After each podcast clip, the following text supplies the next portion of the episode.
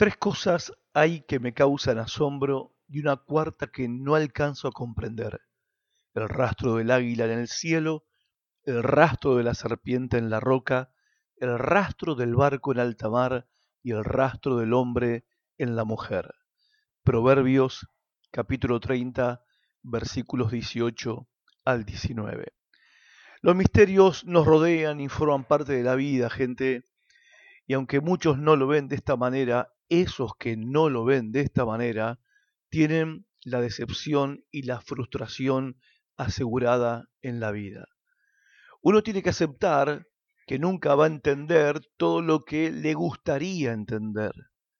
Algunas cosas van a estar siempre lejos de nuestro alcance, algunos asuntos van a estar siempre fuera de nuestro entendimiento. Y esto significa que tenemos que enfrentar la vida con una buena dosis de humildad y admitir, reconocer que no conocemos ni podemos conocer todo, que no entendemos ni podemos entender todo. Es la actitud de David. En el Salmo 131, versículo 1 al 3, él dice, Señor, mi corazón no es orgulloso, mis ojos no son altivos, no me intereso en cuestiones demasiado grandes o impresionantes que no puedo asimilar. En cambio, me he calmado y aquietado como un niño destetado que ya no llora por la leche de su madre. Sí, tal como un niño destetado es mi alma en mi interior, oh Israel, pon tu esperanza en el Señor, ahora y siempre. La humildad y la fe en Dios son las dos cosas que nos van a ayudar a enfrentar los misterios de la vida. Porque, ¿qué hacer cuando la vida nos da un golpe que no esperábamos? ¿Y cómo reaccionar cuando ocurre lo inesperado? Se muere tu cónyuge, tu papá se quita la vida, resulta que tu mamá no es tu mamá, se incendia tu casa, un hijo muere de repente, perdemos los ahorros de toda nuestra vida en un mal negocio, los miembros de la familia mueren en un accidente. Bueno, ¿cómo uno puede explicar o entender todas estas tragedias? Estas son las preguntas de la vida que jamás vamos a poder responder, por lo menos de este lado del cielo. Ya sé, hay algunos que insisten en buscar respuestas para todo y por eso también se deprimen cuando algo los confunde, cuando no encuentran la respuesta. Personalmente renuncié a vivir de esa manera. Entendí que hay cosas que no voy a poder explicar. Trato de buscar respuestas como todo el mundo, pero acepto que algunas cosas me están veladas y quizás estén veladas para siempre, entonces sigo adelante. Hay preguntas que nunca voy a poder responder y reconocer esta verdad hace la vida mucho más fácil. ¿Qué hacer? ¿Qué tenemos que pensar? Bueno, primero, hay cosas en la vida que jamás vamos a poder explicar. Simplemente hay que aceptarlas. No estoy diciendo todas las cosas de la vida, no estoy hablando de una resignación, entre comillas, cristiana. No.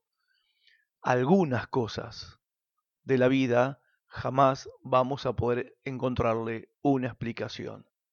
Vas a disfrutar más tu vida y si dejas de estar buscándole siempre una respuesta a todas las cosas incomprensibles que te ocurren en la vida, bueno, si te empeñas en eso, la depresión va a ser algo que te espera en el camino. Segundo, hay cosas en la vida que jamás vamos a poder cambiar.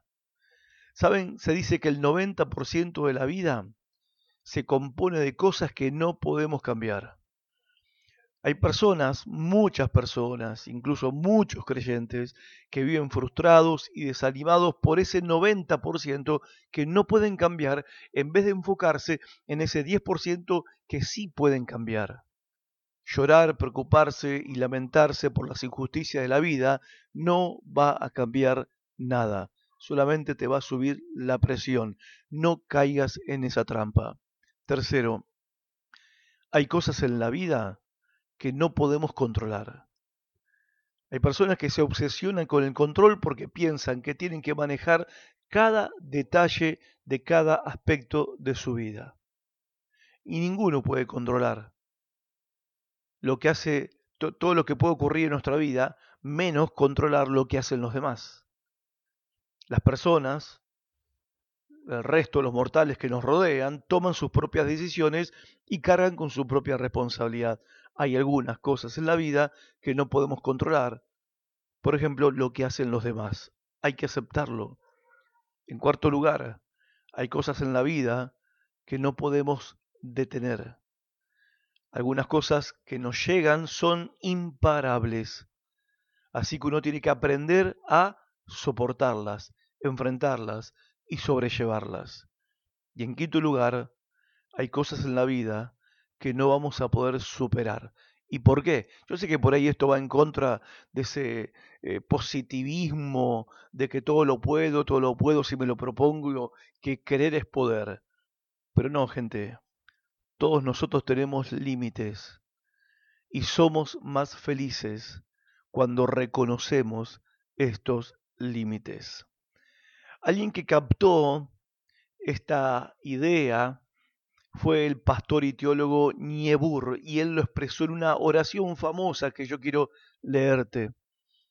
Él escribió esta oración que decía de esta manera, Dios, concédeme la serenidad para aceptar las cosas que no puedo cambiar, el valor para cambiar las cosas que puedo cambiar y la sabiduría para conocer la diferencia, viviendo un día a la vez, disfrutando un momento a la vez, aceptando las adversidades como un camino hacia la paz, admitiendo la forma como lo hizo Dios, entendiendo al mundo pecador tal y como es, y no como me gustaría que fuera, creyendo que tú harás que todas las cosas estén bien si yo me entrego a tu voluntad, de modo que pueda ser razonablemente feliz en esta vida increíblemente feliz en la vida contigo más allá del cielo.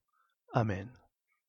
Y justamente de esto se trata, la fe en Dios, de que por medio de la oración pidamos a Dios poder vivir con esta actitud en la vida, confiando ante los misterios de cosas incomprensibles que nos tocan enfrentar en la vida, vivir confiando en Dios el Señor, Dios Todopoderoso, que Él sí conoce y sabe no solamente lo que me está ocurriendo ahora, lo que te está ocurriendo ahora, sino también lo que nos depara el futuro.